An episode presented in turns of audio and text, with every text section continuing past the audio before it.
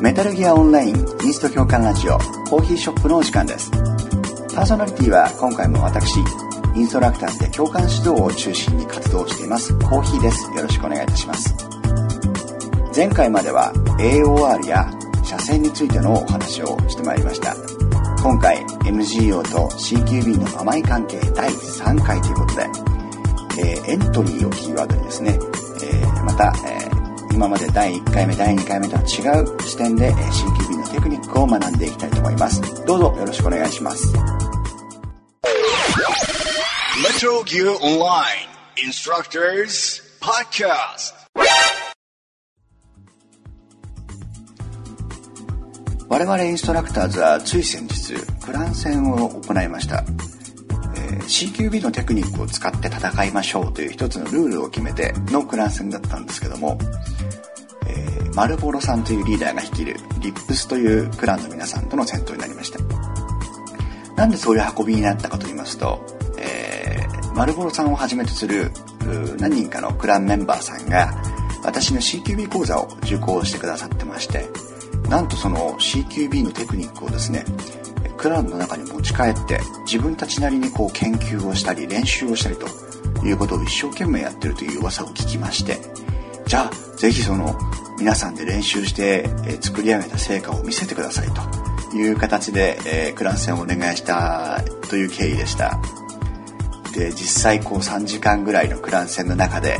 えー、リップスさんたちのチームの連携 CQB の連携を見せていただいて非常に驚きました。実は MGO と CKB の甘い関係第2回前回の放送で AOR とかはですねエントリーの際は練習なくしてはちょっと難しいと思いますっていう話をしてました。で私も個人的にやはりこう1人2人 CQB 面白いねと思っていただいたぐらいでは AOR 特にエントリーの際の AOR は実現しないだろうと思ってたんですね。でリップさんたちのエントリーを見るとあのはっきり言って現実世界のスワットチームなりしあのスワットチームであったりとか、えー、タイトル活動の特殊部隊とかが行ってるようなあるいは私がこうお手本としている現実世界のその CQB テクニックの教本に出てくるような本当に理想的なですねエントリーを繰り広げてましてそのエントリーの際のタイミングの取り方であったりとか、え、チームメンバークランメンバー同士の信頼関係というのはとてもよくこうこう何て言うのかな練習されてるというか連動練習の度合いとしてはもう本当に素晴らしい域まで達しててわあ MGO でもここまでできるんだなという大変にこう感動するあまたそしてこう勉強になるクラン戦をさせていただきました。えっ、と興味のある方はですね、えー、リップスさんたちあるいはまあクランリーダーのマルボロさんあたりにですね、えー、ちょっとこう追跡をして、え、実際戦闘してるところを見せてもらったりとかあるいはこうクラン戦なんかをお願いしてみたらいいんじゃないかなと勝手に思ったりしてるんですけども大変に素晴らしい、えー、CQB の連携を取ってる一つのクランということでご紹介させていただきました。でその今回 MGO と CQB の甘い関係第3回でお話しするのが今出てきてますそのエントリー。日本語で言えば突入ということですけどもこのエントリーについて、えー、少しお話をしていきたいと思います。近接戦と兵所戦といわゆるこの CQB を使うエリアっていうのはこのエントリーの技術が大変大事なテクニックになってくるんです。前回までお話ししているクリアリングや AOR の話を少し思い出してください。それぞれの技術 AOR やクリアリングっていうのは何のために行う必要があったのでしょうか？それは敵やトラップといったリスクを発見するための行為なんですね。もし確実にそのエリアにリスクが存在する必ずここに敵がいるとあるいは必ずここにトラップがあるという前提があったとしても見通しの良いエリアを見渡している時と閉まっている扉の向こう側を確認する時とでは自分自身あるいはその自分たちのチームに降りかかる危険の度合いというのは全く変わってきます。それに、えー、敵がこちらの存在に気づいているのかあるいは全く気づいていないのかその時その時の状況によって対応の方法っていうのは全く変わってくるんですね。つまりこう一つのルールっていうのを決められない。こうストーリーが決められないということでエントリーまたそのエントリーというのは敵と遭遇する可能性が最も高いというね、えー、ことでもあるのでそういった様々な理由からリスクが敵から、えー、被害を受ける攻撃を受けるリスクが最も高いアクションなんだというふうに、えー、理解していただくといいと思います。エントリーは具体的に3つのステップに分解することができます。まず1つはエントリーをする前の準備段階。そしていざエントリーをするその時ですね。そしてエントリーが終わった後。この 3, 3つのステップ3つの段階に分けてこれからいろいろお話をしていきます。まずエントリーをする前の段階。この時に何を意識していかなければいけないのか、まあ、CQB 全般に言えることなので復習ということを兼ねてやっていきたいんですがまず一つ相手に存在を気づかれないことですね。つまり足音とかあるいはトラップの排除をもうけたたましくですね爆発音させながらエントリーをするポイントに向かっていけばですねそういった音足音やガラスの音窓ガラスが割れる音瓶が割れる音クレームは爆破する音そんな音を気づいてこちらのルートから敵が来るなっていうのを気づかれてしまいます。なので相手に存在を気づかれない移動方法っていうのを意識する必要があります。例えばですね、え、グラビア本やクレイモアといったトラップを仕掛けているその通路とかにですね仕掛けている敵がいた場合皆さんそれを破壊したりしていませんか？これはもちろん危険を排除するという意味では破壊する必要があるんですが例えばクレイモアを爆破させた場合は当然爆発音が聞こえてしまいます。またクレイモアを爆発させなくても回収してしまえば敵のレーダーからクレイモアの表示が消えるんですよね。そうすると自然とですねああのクレームはなくなったじゃん。じゃああそこに敵がいるんだ。っていうことでそれ音を立ててなくても敵に存在気づかれてしまうんですね。なので無用なトラップをこうむやみに解除しないというのも一つのテクニックです。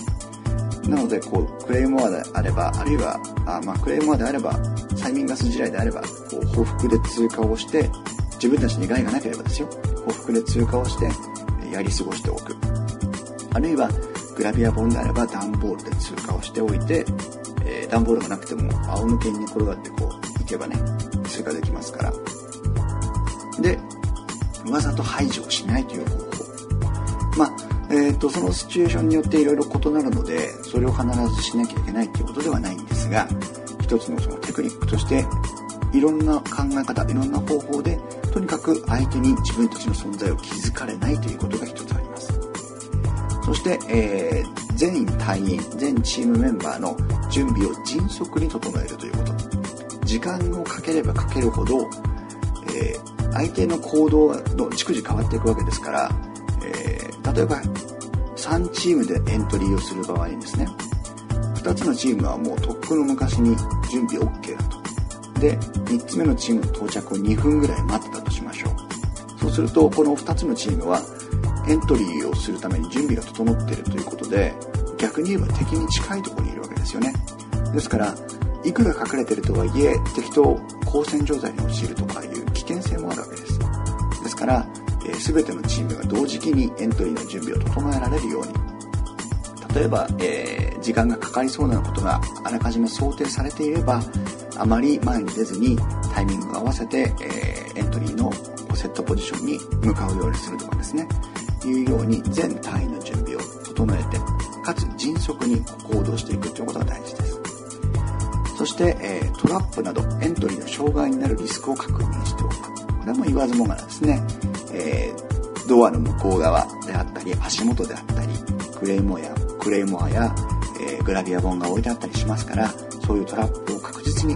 確認しておく。そして同時に敵の配置と行動を偵察するということですね。これは AOR にトラップと合わせて AOR に絡んでくるんですが敵がどういう動き方をしているのか敵の動きがプロなのか素人なのか敵がショットガンを持ってるのかアサルトライフルを持ってるそういった行動を確認することで、えー、どういうふうに突入すればいいのかっていうのを現地で再度確認できるようになりますからエントリーの前には存在を気づかれない準備を迅速に整える。そして AOR でリスクを確認するというこの3つの行動を確実に行っていきましょう。そして今度いざエントリーの際ですね。これから突入するっていう時にはまず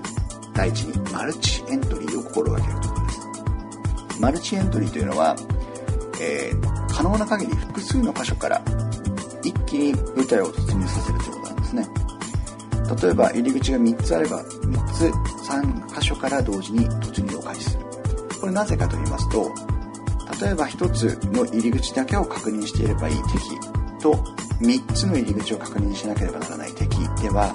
敵のこの対応力の幅っていうのは断然変わってきますよね。1つだけを意識してればよければもう重点的にそこだけを見てるわけですけども3つ見なきゃいけない時は敵は戦力を分散させなきゃいけないかもしれません。あるいは1箇所はトラップに任せておく必要があるかもしれません。なので、え、できるだけ複数の箇所からプレッシャーをかけるっていうのが大事なポイントですね。で敵の対応力の他に今度自分たちの、えー、話にするとリスクを分散するという効果もあります。例えば3人の敵が1箇所に向かって銃を撃ってきた場合と3人の敵の中のうちの1人が1箇所に向かって銃を撃ってきた場合を考えればこちらが被弾をしたりあるいは殺害される可能性というのは当然後者の方がリスクは低いわけですよね。そういう意味で自分たちが突入の際の安全性を高めるというためリスクを分散させるということでマルチエントリーは必要です。またさらに、例えば視覚というのがあります。自分たちが突入する場所から見える部分見えない部分というのはこれ明確に分かれてるわけですね。なので例えば、えーと、皆さん想像していただければ分かるんですがアウターアウトレットの地下駐車場にこれから突入しようと言った場合そうするともうあれですよね入り組んだ地形なので車の向こう側が見えなかったり柱のカメラが見えなかったりします。それを別な視点から別なカメラから確認できれば自分たちが突入する A の位置から見えなかったものが B や C から見えるようになると。そういうために、えー、そうそういう効果をで視覚を減らすということで、えー、マルチエントリーはやはり有効です。さらにですね突入をする際敵の対応力を制限するという方法もう一つサポートウェポンの活用になります。フラッシュ板、えーと、MGO では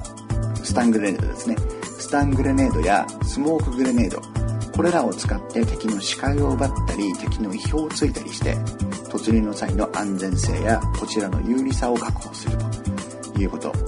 それからあと C4 なんかもですねマルチエントリーが難しい場合にはマルチエントリーを演出するための小道具としても使えます。例えば時間が許せばですけども突入口の別な方自分たちが突入しない方に C4 を仕掛けておいて自分たちが突入するタイミングで爆破させるんですね。そうすると敵はあたかもそちらの C4 が爆発した部分から突入があるだろうエントリーがあるだろうと勘違いして戦力を振り向けなくてはいけない。というこの、えー、敵の対応力をね奪うリスクを分散するという効果がありますからそういった使い方もできますね。フラッシュバーンとスモークグレネードについてはまたこの後で少しお話を詳しくしていきたいと思います。また AOR を徹底するというのも、えー、大事なポイントです。この場合は先ほどのエントリーする前準備段階の AOR とエントリーをしてからのえエントリーをする際の AOR というのはまたニュアンスが多少変わってきます。つまり自分たちが突入して与えられたエリア AOR その分野のリスクはその人が責任を持って排除するということです。つまりどんなに例えば右側にちらっと敵がいるのが見えても自分の AOR エリアが左側だとすればまず左側をクリアリングする。右側の敵に気を取られて右側の敵を自分のメンバーと一緒に攻撃をした場合もし左側に敵がいたら右側を向いてる我々2人がまとめて撃ち殺される可能性があるわけですね。なのでエントリーの際の AOR というのはもう味方を信頼して背中を預けてとにかく自分がクリアするべきエリアを徹底的に瞬時にクリアしてリスクを排除するというこの動きが大事なんですね。これが、えっと、前回の第2回の時に難しいと言ってたエントリーの際の AOR これもでも練習をしっかりすればできるというのがリップスさんたちのあの練習を見てよく分かりましたので、え、クランで CQB を取り入れている方はこの、A、エントリーの際の AOR も意識をするとそして敵を実際排除してエントリーの後。この時も重要。AOR ができてクリアができました。でその後で即時に視覚のクリアリングをします。自分たちがマルチエントリーで、えー、カバーした視覚も突入してみるともっと見えない部分があるはずなんですね。なのでエントリーをして直後に自分たちの AOR エリアをクリアする。敵を排除したらば、えー、その次すぐに、自分たちが見えてない視覚のクリアリングを行う。んですそこで敵が潜伏していたり、えー、トラップがあったりということのリスクを排除します。なのでエントリーが終わった後は再度もう一度クリアリングを行う。視覚のトラップや視覚に潜伏している敵をクリアする。そしてもう一つ大事なのが、えー、逃走したりとかあるいは自分たちのエリアに外からグレネードを投げてきたりとかっていう、えーと、二次的なアクションを敵が取ってる場合があります。で逃げる敵がいたらばとど、めをさせればその場で、えー、追い打ちをすると。あるいは逃がした方が得策。あるいは自分たちがまだ攻める段階攻める準備ができてないという時はあえて逃走を見送るというね方法もありますし自分たちが突入したエリアにグレネードが入ってくるような危険性があれば即座に移動して自分たちの安全を確保する必要がありますからそれらの判断も的確にやっていきましょうで、えそれらができてたら、えー、状況を判断して次の行動どういうふうにしていくかっていうことを考えてアクションを起こすまでのリスクに対応できるようにフォーメーションを組み直します。つまり自分たちが突入する前に敵がやっていたように AOR 分散、えー、とエリアを担当して自分たちを今度攻め込んでこようとする敵に対する構えを見せるんですね。防御姿勢をとります。で次の行動が、えー、決まったらばその行動に合わせて移動していくという。これがエントリーの時の3ステップになります。ちょっとごちゃごちゃしてますけども基本はやはり AOR そして新しく出てきた言葉ですがマルチエントリー。この2つですね。この2つを考えていくとエントリーの時の目安となると思いますので、えー、それを考えてみてください。次回第4回では実際の突入の際の、えー、アクションやフォーメーションを、えー、少し具体的にご説明していくつもりです。リミテッドペネトレーションやクリスクロスボタンフックそういった呼ばれる CQB のテクニックをですね MG の中で活用しやすいようにご説明をしていきますのでそちらと合わせてえリスクを可能な限り低くしたエントリーを実現させていきましょう。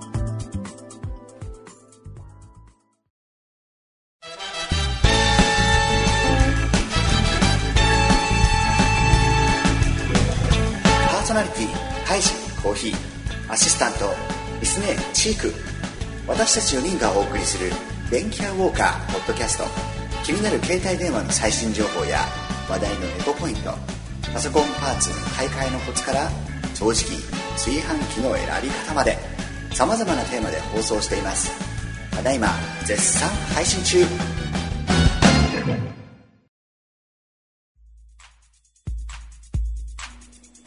さて後半ではエントリーのテクニックとしてのサポートウェポンをご紹介していきますまず何といっても頼りになるのがグレネード。皆さんよく使ってると思います。えー、と、DP もね、かかりませんし、えー、汎用性が高いですね。敵をにダメージを与えたり、えー、敵の陽動に使ったりもできますけども、エントリーの際のグレネードの使い方というのは、まず一つ、突入、こう、エントリーをする場所に設置されたトラップをまとめて排除するために使うという使い方があります。トラップの排除のためのグレネードってことですね。これはまず敵の立場に立って敵が自分が敵だったらどういうところにトラップを仕掛けるのかを想像してそこを十分に排除できるトラップを投げるとその排除できる位置に投げ込むということですねトラップはあの地面についてからコロンコロンと転がってから爆発する場合、まあ、時間によるわけなんですけどもというのがほとんどだと思います。特に足元をめがけて投げる場合。そうするとその転がりも含めて距離をきちんと把握しないとせっかくトラップを投げても十分にその爆風の中にトラップが入ってない場合があります。なのでそのトラップを投げあごめんなさい。グレネードを投げ込むテクニックその距離感の把握ってことも大事なポイントですね。そして、えー、グレネード一つで排除しきれないということもままあります。あえてこう少し距離を離してトラップを設置されてたりとかえー、と思わぬ自分たちが想像してないところにトラップを仕掛けられている場合がありますのでそういうことが想定できる場合は1つじゃなくて2つとか3つを投げ込んで、えー、排除していくということもできます。とにかくトラップを1回で排除する必要があるので、えー、必要な量のグレネードを惜しみなく使う。ということがポイントです、えー、そしてもう一つ応用的な使い方に敵を陽動するということがあります先ほどの C4 のテクニックがありましたね。マルチエントリーを演出するっていうことですけども、あれと似た技ですね。突入する側じゃない入り口とか、あるいは、えーと、敵が全然見てない方向に向かってグレネードを投げて爆発をさせる。そのことで敵の注意を引いたり、えー、あるいはマルチエントリーを演出したりということで、えー、使うといいと思います。これが基本的なグレネードのテクニックです。グレネードもで、スモークもスタングレネードも全部一緒なんですけども、エントリーのためのアイテムは、あの、タイミングをきちんと合わせる必要があります。まあ、あの、1秒ぐらいの差でね、ボンボンボンボンと爆発するっていうのは構わないんですが、爆発、あるいはそのガスが出る、あるいはフラッシュバンで光る、その後の行動ってのは、同時に我々、チームは突入していきますから、あんまりこう、まばらにあっちでボン、こっちでボンっていうと、敵の注意も引けないですし、エントリーのタイミングも合わなくなってしまいますので、えー、トラップの排除であったり、陽動であったり、どういう意図であったとしても、突入の際のサポートウェポンはタイミングを合わせて使っていく必要があります。そこは気をつけましょう。で、え、グレネードの他にも、スタングレネード、それからスモークグレネードがありますね。使い方はもう想像しないなので、えー、どういう風に使っていくかっていうのを逆にこう皆さんで考えていただきたいんですが、どちらも CQB には大変効果的なアイテム。グレネードとはまた違う効果があります。で、スモークについては、基本的に私はこれは、あの、最も効果的な使い方は、敵に投げつけて、こう、ゲホゲホと行動の自由を奪うというものではないです。このスモークグレネードの最も効果的な使い方というのは、敵の視界を奪うことなんですね。それが最も効果的な使い方です。例えば、えー、バーチャスビスタ、変電所があるあの、のっぱらですけども、バーチャスビスタで我々、敵が変電所を占拠して、そこを攻めなきゃいけない場合、スナイパーの攻撃や敵からの、ね、思わぬところからの攻撃に対応しなければいけませんし、最も何よりこちらがどういう風に攻めてるのかっていうのをバレバレになってしまう非常に開けた場所なので、それは戦いにくい場所なんですね。そういうところにスモークグレネードを例えば5個とか、あるいはもう15個ぐらい、3人ぐらいでこうボンボン投げ込む。あるいは走ってる人も自分で1個2個投げるというようにして、えエリア全域をこうスモークで隠してしまうことで、安全に変電所に接近することができますし、こちらの動きを悟られないということが取ることもできます。これは、あの、実際に使え、あの、バーチャスビスターに限らずですね、こうやって自分たちの行動をいかに隠すかっていうことは、CQB を行うで、かなり効果的な使い方ですので、えー、ぜひ覚えておきましょう。ここで2つポイントなのは、え、ー、と、カラーの色がついてるスモークグレードですと5個セットなので、え、ー、と、ドレビンポイントかかっちゃいますけども、5個セットっていうのは結構強みなので、えー、ぜひ、えー、ドライビンポイントを惜しまずにカラースモークを買いましょう。それから、あの、自分たちがむせると全く意味がないので、自分たちがむせないところにね、ガスを発生させるっていう練習もしておく必要があると思います。さあ、えー、そして今度はフラッシュバン、スタングレネードですけども、こちらも大変効果的ですね。フラッシュバンは敵の視界と、それから聴覚、耳をね、塞ぎますから、えー、こちらの行動を全くわからなくすることができるわけです。大変に効果的な武器です。ただし、敵が潜伏をしている場合、段ボールをかぶっていることがありますのでその際はフラッシュバンが全く効果がないんですねこれは、えーと、結構危険な状態になりますので返り討ちになりかねませんからそこは十分に気をつけていきましょう。一つの解決方法としてグレネードとの組み合わせがあります。グレネードをまず最初に投げ込んで爆発させるんですね。そうすると自分の近くで爆発する可能性があったりすると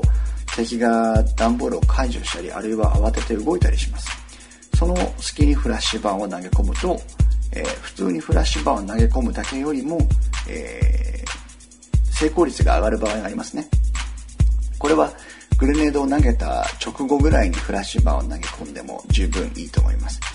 えー、まあ、必ず成功するとは限らないんですけども相手が段ボールをよくかぶってるっていうことが分かった際には、えー、こういうテクニックも使ってみるといいと思います。また、えー、先ほどのエントリーの時の話に戻ってしまいますけども、やはりマルチエントリー。複数箇所から突入すれば、仮に段ボールでフラッシュバンが回避されても、えー、ね、味方の A が戦闘状態に入った時に味方の B が後ろから狙ったりもできます。クロスファイヤーに持ち込むこともできるので、えー、ぜひこのマルチエントリーも考えていきましょう。投擲系の武器、サポートウェポンの中でも投擲系の武器、投げる武器ですね。投げる武器は、えー、壁や天井に当てる、当ててこう反射させる、バウンス投げとか言ったりしますけども、このバウンス投げの技術であったり、あるいは壁の向こうとか、あるいは1階から2階の窓に投げ込むとかね、そういう遮蔽物を飛び越して投げるスルー投げ、まあ、仮に私はスルー投げって呼んでますけども、こういったバウンス投げやスルー投げのテクニックを磨くというのも一つ効果的です。工夫の仕方でより安全に、より効果的に敵の意図をつくための投げ方ができますから、どういう風に投げて、どうどういう風に使えるかっていうのも場所場所で、え研究しておくといいと思います。さあ、えー、そういう形でですね、サポートウェポン、えー C4 であったりグレネードスモークグレネードスタングレネードそういったさまざまなサポートウェポンも活用していきましょうさて、えー、最後にですね、え具体的に CQB のテクニックを学んでいく練習方法をご紹介しますえー、まあ、チームで戦っていくチームで練習をしていくって形になるんですが3人で1つのチームを組む通称スリーマンセルと言いますけどもスリーマンセルの、えーチーム編成で練習をするといいと思います。前衛前側前線を担当する人が2人リーダーとまあポイントマンであったりそのとにかく2人。そして、えー、最後の1人は後衛として後ろ側をクリアリングする後方の AOR 担当やそれから突入の際のカバー担当2人が突入していった後でさらに援護が必要な場合とかいう場合にカバーを担当する。あるいはグレネード投げ込んだりねそういうサポートの役目を担当する人。その3人1組でやると AOR のそのクリアリングであったりエントリーを学ぶ上でも、それから実際そのマルチエントリーの際マルチエントリーじゃないですけどもそのエントリーをする際の、えチームでの動きを確認していく練習していく上でもこの3マンセルは結構動きやすい単位です。ちなみに全身と交代を巧みに使い分けていく戦い方をする場合あるいはアウターアウトレットやハザードハウスのように様々なとこからいろんな場所に移動できるようなマップで戦う場合は